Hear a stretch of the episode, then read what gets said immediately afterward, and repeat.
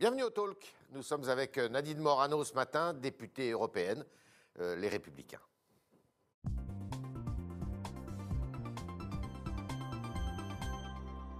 Bonjour Nadine Morano. Bonjour.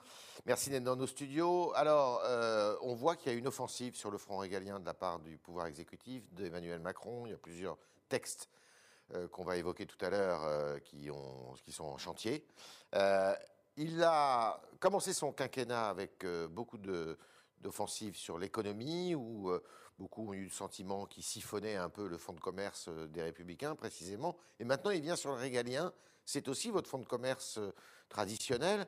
Est-ce que vous n'avez pas peur que finalement, bah, il, prenne tous vos sujets?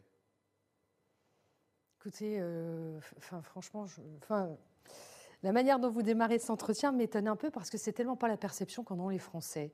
Je pense qu'on a affaire à, à- C'est une question. je, je pense qu'on a affaire à un quinquennat d'Emmanuel Macron qui est d'abord extrêmement brouillon, Ouais. qui n'a pas été euh, en capacité de gérer la crise des Gilets jaunes, qui apporte, euh, qui va tenter d'apporter une réponse à travers un texte dont euh, il a parlé sur les séparatismes qui Mhm. devrait arriver prochainement euh, devant le 9 Parlement. décembre, ouais. Nous sommes à, à 18 9 décembre au mois. Conseil des On, on est à, moins, à 20 mois à peu près, à 20 mois de, de- moins, de l'élection euh, présidentielle. Euh, ce texte, avec euh, les navettes parlementaires qu'il devra avoir pour euh, aboutir, n'a aucune chance de porter la moindre efficacité avant la fin du quinquennat d'Emmanuel Macron.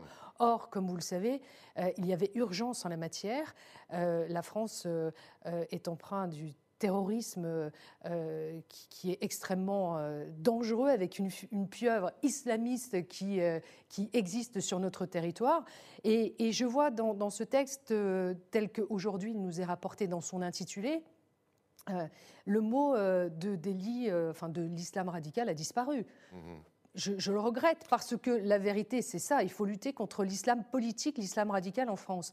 Emmanuel Macron a eu le mérite d'avoir osé nommer dans, son, dans, dans son discours euh, sur Au ce sujet Mhm. euh, le, le- le problème que nous rencontrons, c'est-à-dire le problème face à l'islam radical. Pourquoi est-ce que là, dans l'intitulé, il le sort?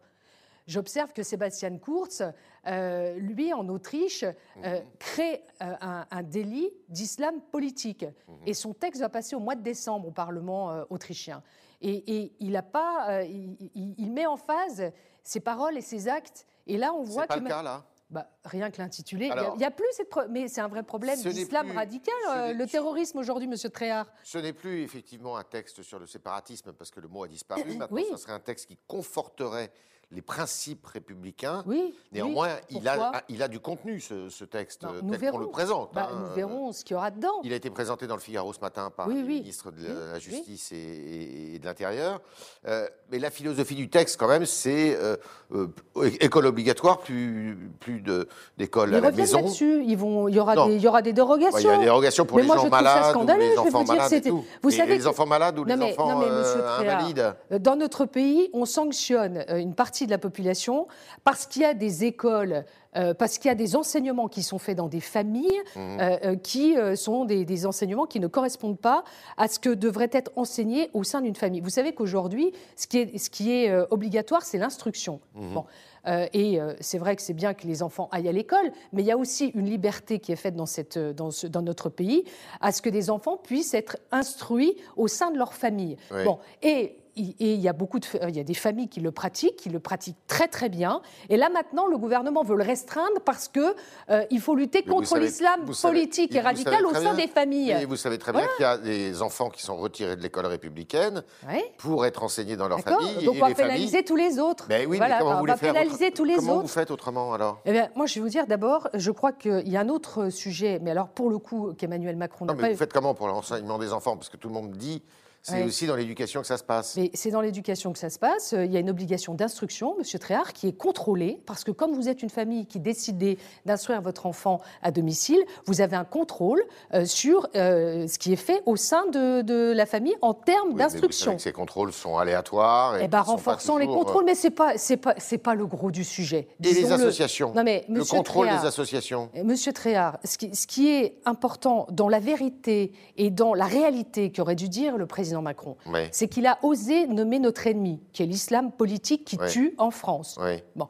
Il y a un autre sujet qu'il n'a pas osé pour le coup aborder, qui est la problématique de l'immigration. Mhm. Pourquoi il ne parle pas d'immigration? Dont on sait très bien que la majorité des actes qui ont été commis, les actes qui ont été commis en termes de terrorisme. Les derniers. Les, derniers. Pas tous, mais les derniers. Mais, et dont certains d'ailleurs étaient issus euh, de, l'immigration, de par leur famille, donc d'une culture différente. Mm. Donc il n'a pas voulu poser cette problématique de l'immigration. Il n'en a pas parlé dans son discours. En gros, vous me dites que si vous étiez député à l'Assemblée nationale en France, ce, projet, euh, ce projet de loi, vous ne le voteriez pas? Pourquoi? Euh, Je n'ai pas dit ça. moi, je vote, je vote tous les textes qui vont dans l'intérêt de la France. Donc s'il y a des dispositifs qui vont dans le sens de l'intérêt de la France pour renforcer la sécurité des Français, je le voterai. J'amenderai aussi certainement. Oui. Parce que c'est le rôle du, parlementaire. Donc, si c'est le rôle du parlementaire, j'entends à ce que l'opposition puisse être un peu écoutée. Mmh. Parce que quand je vois le texte là, qui est passé, qui passe en ce moment à l'Assemblée nationale Alors, sur, on va en parler sur la sur sécurité, globale, globale bon, euh, qui n'a rien de global d'ailleurs, mais sur la sécurité globale, sur la protection euh, notamment des, forces de sécurité lorsqu'ils sont dans l'exercice de leurs fonctions pour ne pas avoir leur image qui soit diffusée sur les réseaux sociaux. Euh, je vous rappelle qu'Éric Ciotti avait déposé une proposition de loi au mois de mai dernier déjà. D'accord. Vous voyez tout le temps perdu de ne pas écouter l'opposition euh, Alors là, c'est une proposition de loi hein, qui est portée par deux députés de La République En Marche. Oui. Sur euh, la sécurité globale, qui organise les missions des différents acteurs de la sécurité. Et il y a un article qui, effectivement, fait pas mal couler d'encre, c'est l'article 24, oui. sur, justement, est-ce qu'on a le droit ou pas de porter des images de euh, forces de l'ordre sur les réseaux sociaux et, ailleurs. Vous êtes pour ou contre cet article? Moi, je l'amenderais, tel que d'ailleurs Éric Ciotti est en, train, est en train de l'amender. C'est-à-dire qu'en fait, il ne protège pas assez, puisqu'il est dans cet article, il dit qu'il faut euh, avoir une volonté de nuire. Donc, vous vous rendez compte, euh, dans les tribunaux, c'est tellement pas suffisamment précis qu'il y aura évidemment des examens de, dossiers sur la base de, après de jurisprudence qui seront examinés euh, et, et, qui se feront au fur, au fur et à mesure des affaires. Moi, je crois qu'il faut protéger systématiquement nos policiers en exercice. Donc il faut interdire toute publication euh, ou toute diffusion d'images de forces de l'ordre Quand les forces de l'ordre sont en opération, oui, il faut interdire. Y compris dans la presse Y compris euh, dans Figaro, dans Libération, mais, à TF1 mais, mais, pourquoi voulez-vous mettre euh, leur, fi Est-ce que n'est pas une atteinte à la liberté de la presse Non, parce que la presse a le droit de continuer à faire son travail, de filmer, de prendre des images. Et s'il il y a un manquement à la déontologie de, que doit avoir avoir un, un, policier ou un gendarme, eh bien, il faut saisir le procureur de la République sur la base des images.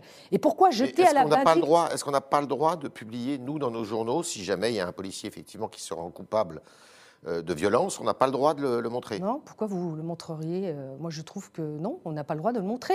Écoutez, on est passé dans une époque aujourd'hui, avant les portables n'existaient pas, mhm. d'accord? Les forces de sécurité faisaient leur travail. Quand il y avait des sujets, eh bien, euh, la, justice était saisie. Il y avait les médias. les médias, les médias diffusaient les, photos. bon, ben là, on est arrivé à un moment où, avec les téléphones portables, les gens prennent les, les, forces de sécurité, alors que pour renforcer véritablement les forces de sécurité, dans l'exercice de leur mission sur le terrain, il faudrait qu'ils soient tous dotés de caméras piétons, qui permettraient, qui permettraient, euh, oui, mais il faut que ça soit prévu et avec euh, des batteries qui tiennent le, coup suffisamment longtemps, parce que pour moi, pour en discuter avec les forces de sécurité, c'est quand même compliqué. Je vous donne un exemple. Pareil, mm. euh, il y a, pendant la, vous parliez des manifestations des Gilets jaunes, il y a un policier, un CRS, mm. qui, lors d'une manifestation, c'était au début du mouvement, se fait renverser tout à côté de l'Arc de Triomphe et manque d'être violemment battu par les manifestants. Les télévisions ont montré cette image. Mmh. Ça a indigné beaucoup de Français mmh. euh, de voir comment ils se faisaient agresser donc là, les médias faisaient œuvre utile quand même, non? Mais je ne dis pas que les médias ne vont pas œuvre utile. Ce que je dis aujourd'hui, c'est qu'au regard des actes terroristes et de violences qu'on vit dans nos quartiers, on met nos forces de sécurité en danger. Et moi, je ne veux plus revivre euh, l'affaire de Magnanville avec ces policiers qui ont été euh, euh, tués, exécutés chez eux d'un acte terroriste. devant leurs enfants. aujourd'hui, on voit bien qu'il y a des images de policiers qui sont diffusées. Moi, moi, je vois comment les choses se passent à chaque fois, ils sortent, ils sortent leur téléphone. il faut protéger nos forces de sécurité. Il faut continuer à pouvoir filmer. Il faut continuer à pouvoir saisir la justice. Euh, parce que quand il y a manquement, il faut que ça soit sanctionné. Mais les jeter en pâture, je trouve que c'est. Euh, voilà. Et, vous savez, si le gouvernement, euh, aujourd'hui, soutient cette proposition de loi, à juste titre d'ailleurs, mais je pense que ça ne va pas assez loin, c'est parce que c'est une demande aussi forte des syndicats de police. Ils ont raison. Donc je constate quand même que sur ces, ces deux projets, là, un projet de loi, une proposition de loi, quand même, même si ça ne va pas assez loin, ça va dans le bon sens. Alors, hier, vous avez réfléchi avec votre parti. Non, mais, non, mais monsieur Tréa, ne, ne, me faites pas dire ce que je n'ai pas envie de dire. Bah, je trouve qu'Emmanuel Macron est un très mauvais président de la République. Il manque d'expérience et on le paye tous les matins. Sa politique est brouillonne de, stop and go. Mais de, de, tous les textes, que ce soit ça, ça arrive tard. Il nous avait dit, quasi dès le début du quinquennat, qu'il ferait un discours sur la laïcité. On est quasi à la fin de, son quinquennat. Le terrorisme L'immigration n'a cessé d'augmenter dans notre pays. Et ça se traduit par les lignes budgétaires qui font voter au Parlement. Donc ne me faites pas dire que ah bah, la droite, la gauche, ou la droite et Macron, c'est à peu près la même chose. Non. Non, je vous pose la question de savoir si je le dis à tous ceux qui nous écoutent. D'accord, j'ai compris. Non. Non. Euh, Macron, ce serait pas la politique qui est menée par le président Macron ne serait absolument pas celle que nous nous mènerions. Hier, vous avez participé à donc une réflexion à l'intérieur de votre parti sur justement la lutte contre la délinquance, la sécurité, la justice. Mm. Euh, vous avez décidé euh, de réarmer, donc euh, un réarmement régalien, c'est ce que vous appelez, 25 mm. milliards sur 5 ans aux forces de l'ordre. C'est un effort qui n'a jamais été fait, ça je pense que ce qui est utile aujourd'hui, et je crois ce qui est la priorité des Français, c'est que la France reste la France, que les gens se, se, sentent en sécurité. Ça va aussi euh, sécurité, mais également justice, parce que si la justice ne suit il faut pas la réarmer la justice également. Et par ailleurs, il faut aussi réarmer euh, euh, un ministère qui n'existe plus, qu'il faudrait recréer. Nicolas Sarkozy l'avait fait. c'est le ministère de l'immigration. On a besoin d'un ministère de l'immigration. D'accord. Et vous militez pour ça ah, mais, mais vraiment, absolument. On ne peut plus tolérer tous ceux qui arrivent illégalement sur le territoire européen, qui demandent l'asile chez nous euh, et euh, dont la très grande majorité sont déboutés du droit d'asile et à peine 10% sont expulsés mhm. de notre territoire, ce sont nos failles, ce sont nos faiblesses qui aujourd'hui, à travers ceux qui arrivent et dont on ne sait pas qui c'est, nous coûtent la vie. Est-ce que vous diriez, comme Pierre de Villiers, l'ancien euh, chef d'état-major des armées, que la France est au bord de la guerre civile c'est une expression que vous reprendriez? Je, pense que la France vit euh, une situation euh, où la cocotte minute risque d'exploser. Parce que les gens en ont ras-le-bol. Vous comprenez euh, Ne pas pouvoir circuler en sécurité et se dire que même quand on va dans une église le matin, on peut se faire égorger. vous vous rappelez d'ailleurs que le, garde des Sceaux avait dit la France n'est pas un coupe-gorge. Mmh. C'est pour ça sans doute qu'on ne l'a pas vu pendant quelques jours, parce qu'il a fait vraiment silence, parce que la France est devenue un coupe-gorge. C'est dramatique. Et dans les quartiers ou dans des quartiers où vous ne pouvez plus circuler parce que ce sont des zones de non-France, oui, il faut retrouver le réarmement euh, régalien dans notre pays. Il faut redonner de l'autorité et de la sécurité. Alors, il y a un deuxième sujet qui occupe beaucoup les Français, c'est évidemment le coronavirus, euh, comment euh, le gouvernement gère ça. On parle beaucoup d'un vaccin. Vous êtes députée européenne. Mmh. ce vaccin, alors il y en a plusieurs, mais le vaccin Pfizer qui a été le premier révélé. Mmh. Euh, c'est l'Union européenne qui va se charger de l'acheter pour après le distribuer mmh. aux pays euh, demandeurs en fonction de leur, euh, l'importance de leur population, de leurs besoins, tout ça. Est-ce que vous trouvez normal que ce soit l'Union européenne qui se charge de cela? C'est la Commission européenne qui a fait cette annonce. Hein. Ce n'est pas passé devant le Parlement européen. On n'a jamais voté. Pas un problème de souveraineté On n'a jamais voté un, texte comme ça. C'est une proposition de la Commission euh, qui, va, qui veut acheter des, euh, vaccins. Moi, je pense que euh, on a besoin de, rapidité dans l'exécution de, la vaccination de la population. Après, que ce soit ce vaccin-là qui soit retenu, euh, j'ai pas. il y a un problème de souveraineté. Pour, euh, Ça vous dérange pas que ce soit l'Union européenne qui achète ce vaccin ah, Moi, je préfère à ce que les, les, États s'en chargent et qu'on garde une liberté souveraine sur ces sujets, puisque je vous rappelle Mais que pas le cas. la santé, Monsieur Tréhard, n'est pas une compétence de l'Union européenne. D'accord. Je le répète. Donc, euh, vous voyez ça d'un œil plutôt étonné que ce soit l'Union européenne qui, qui s'en charge de cet achat? Ben, je pense que euh, quand on est en capacité d'acheter groupé et de pouvoir fournir des vaccins, bien, on peut le faire, c'est pas mal quand même. Hein. Euh, mais moi, ce qui m'intéresse, c'est de protéger la population. Est-ce que la gestion de, cette, de cette pandémie par le gouvernement vous satisfait? Non, mais comme je n'ai pas le temps de vous faire tout l'historique, on ne va pas remonter jusqu'à la saga des masques. Vous avez vous-même été voilà, touché Oui, mais je ne vais pas remonter jusqu'à la saga des masques, du manque d'anticipation. Mais j'ai regardé un petit peu ce qui se faisait euh, dans les autres pays européens, pour le coup, où les magasins, les petits commerces restent ouverts, hein, ferment à 19h. Euh, moi, j'habite en Lorraine, de l'autre côté, au Luxembourg, c'est tout est ouvert. Euh, et en France, pays des droits de l'homme, Monsieur Tréhard, euh, avec la présidence de Monsieur Macron, il faut circuler avec une attestation pour aller chercher ses gosses à l'école. Donc, si vous trouvez que tout ça n'interpelle pas, ben, moi, je vais vous dire, si nous avions été au pouvoir, ça n'aurait pas fonctionné comme ça. Et puis, il y a une chose, et à tous ceux qui nous écoutent, je voudrais le dire, parce que le gouvernement ne communique absolument pas sur cette question, c'est que vous savez que les personnes vulnérables, euh, ont droit à, porter, euh, à avoir des masques gratuits, à pouvoir les avoir en pharmacie sur la base d'une ordonnance de leur médecin généraliste, et que comme très peu de gens le savent, bah, très peu de gens utilisent ce droit. Et je trouve ça fou parce que ceux qui se retrouvent à l'hôpital, en majorité, sont d'abord des personnes vulnérables. Il faut protéger les personnes âgées, il faut protéger donc pour aller chercher les masques gratuits hein, à la pharmacie sur la base de, l'ordonnance du médecin, puisque c'est possible. Il faut aussi protéger ceux qui ont des pathologies euh, euh, telles que l'hypertension, le diabète, enfin il y a toute une liste, mmh. euh, ceux qui ont des maladies chroniques. Eh bien, on ne les protège pas suffisamment parce que vous savez que beaucoup utilisent ce qu'on appelle maintenant des masques d'apparence. C'est-à-dire que ça fait un mois qu'ils l'ont dans la poche, ils le ressortent, ils sont plus du tout efficaces, mais parce que ça coûte cher et donc il faut vraiment protéger les personnes vulnérables. Je regrette que le gouvernement ne communique pas là-dessus. Alors, on va continuer cette interview avec vos questions, chers internautes, qui sont posées ce matin par Jean-Baptiste Semerdian.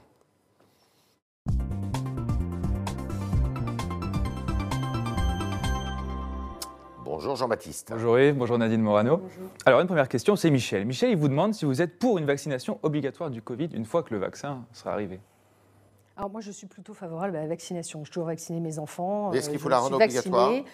Euh, moi, je pense que dans un premier temps, il faut euh, permettre la vaccination euh, donc à, tous ceux qui euh, sont les personnes exposées, le personnel soignant, les volontaires. Et je pense qu'à terme, terme, il faut la rendre obligatoire. D'accord. Oui. Alors, sur le site du Figaro, Alain Privat dit que la gestion de la pandémie par le gouvernement a été catastrophique. Vous allez répondre à ça. Et Baumann s'énerve que la police perde son temps à contrôler les attestations devant les supermarchés. C'est anecdotique, mais ça doit être vécu. Ben, c'est pas que. C'est même. Euh, j'ai vu euh, une émission où il y avait même des policiers qui rentraient à l'intérieur des supermarchés pour regarder euh, les caddies. Enfin, franchement, faut arrêter, quoi. C'est pas leur rôle? C'est pas une perte de temps? Non, mais c'est une perte de temps. Et moi, je, suis contre cette histoire d'attestation. En Allemagne, vous n'avez pas d'attestation. En Italie, vous n'avez pas d'attestation. Mais, mais qu'est-ce que ça veut dire de sortir un papier pour dire je vais chercher mes enfants à l'école, je vais acheter une baguette de pain, je vais promener mon chien Moi, vous savez, je suis, allée, je promener mon chien. Hein, alors, elle s'appelle Nala, mais elle n'a pas fait l'ENA. Hein, et donc, à 999 mètres, je dis non, mais il n'y a personne. On est en pleine nature, il n'y a pas un chat. Mais là, on va dépasser les 999 mètres. Stop, on s'arrête. Ridicule. Quand il n'y a personne, quand vous êtes en plein milieu euh, rural, que vous pouvez circuler, euh, empêcher les gens d'aller en forêt, mais c'est mais de ne pas aller plus de C'est ce qu'une journaliste euh, allemande a appelé absurdistance, Oui, c'est ça, mais totalement ridicule. Ça, c'est ridicule. Alors, autre question, Jean-Baptiste. Ça fonctionne quand même un peu, si on voit les chiffres. Bah, ça fonctionne un peu. Bah non, parce qu'il y a beaucoup qui vous disent, d'après les sondages qui ont été rendus, que la plupart n'ont pas respecté euh, soit les attestations, euh, soit le couvre-feu. Mais les gens, ils en ont marre. Vous avez vu qu'aujourd'hui, vous avez, euh, enfin c'était hier, où M. Salomon a, donné un peu le nombre de personnes aujourd'hui qui, font des dépressions nerveuses chez les jeunes et tout, qui sont dépressifs. Ils veulent rendre la population complètement folle. Enfin, je veux dire, à un moment, stop. Autre question. Alors, on change de sujet. Question. Pensez-vous vraiment que la fermeture des frontières, le renvoi des fichiers S peut être une solution pour lutter contre le terrorisme? Avant de répondre, Arthur ajoute Arthur, lui, il pense que l'unique solution est l'éducation. Vous, parliez d'instruction tout à l'heure. Bah non, je ne pense pas qu'il y, a que l'unique euh, solution à travers l'éducation. Je pense que d'abord, on a trop de personnes issues de l'immigration dans notre pays, donc on n'arrive plus à intégrer ni à Il faut arrêter l'immigration. Ah oui, je pense que là, il nous faut euh, vraiment euh, bon, un, moratoire sur l'immigration. Je l'avais dit déjà il y, a, il y, a, quelques semaines. Je pense qu'il nous faut absolument un moratoire sur l'immigration. Mhm. il faut que nous ayons des zones de transit. Les demandeurs d'asile n'ont pas circulé librement sur le territoire. Ça ne se fait pas en Hongrie. Ils sont dans des zones de transit. et moi, je pense qu'il faut renforcer le nombre de places dans les centres de rétention administrative. Il faut qu'on ait plus de places de, zones de rétention administrative. et ils n'ont pas circulé comme ça. Il faut, en fait, il faut désamorcer l'envie de venir chez nous de manière illégale. Et tant qu'on laissera les bateaux arriver de manière illégale sur le continent européen, qu'on les renverra pas vers l'Afrique, qu'on ne responsabilisera pas l'Union africaine, qui doit s'occuper de sa population, c'est trop facile de considérer que la Méditerranée n'a qu'une seule rive. La Méditerranée, elle a, deux rives. Et donc, nous n'avons pas accepté une immigration illégale qui vient d'un autre continent. Dernière question. Justement, sur ce sujet, Jimmy, sur le site du Figaro, ne faudrait-il pas un plan européen coordonné pour ouvrir les frontières aux immigrants à cause de la démographie vieillissante en Europe? Ben, Il faut plutôt une politique familiale. Il faut que les Européens fassent des enfants. Euh, nous, on a, on a, un taux de natalité qui euh, permet de, renouveler les générations, hein, euh, même si ça a baissé depuis que mmh, François Hollande est arrivé au, pouvoir. Nous, on était très attachés, lorsque nous étions aux affaires, M. Tréhard, parce que la droite et M. Macron, ce n'est pas du tout la même chose, nous étions attachés à la politique familiale. on y consacrait 5 points de notre produit intérieur brut. On avait une politique familiale très dense, qui nous avait été très enviée d'ailleurs par l'Allemagne, puisque j'avais eu l'amitié de recevoir et l'honneur de recevoir Ursula von der Leyen, qui est maintenant présidente de la Commission mmh. euh, européenne, qui était ministre en charge de la famille en Allemagne et qui avait un vrai problème de mmh. renouvellement des générations pour le coup de démographie. Donc quand on met une politique familiale en place euh, euh, dynamique, eh bien, on incite aussi les gens à, croire en l'avenir, à avoir des enfants, à les aider financièrement à les éduquer. Moi, je crois plus en ça qu'au renouvellement ou en remplacement du peuple. C'est ça qu'on veut On veut une immigration telle qu'on veut un grand remplacement. Moi, je ne veux pas. Donc c'est clair. Merci Nadine Morano, merci, d'être passée dans les locaux du Figaro, merci d'avoir répondu aux questions des internautes qui étaient posées ce matin par Jean-Baptiste Semerdian et à demain si vous le voulez bien.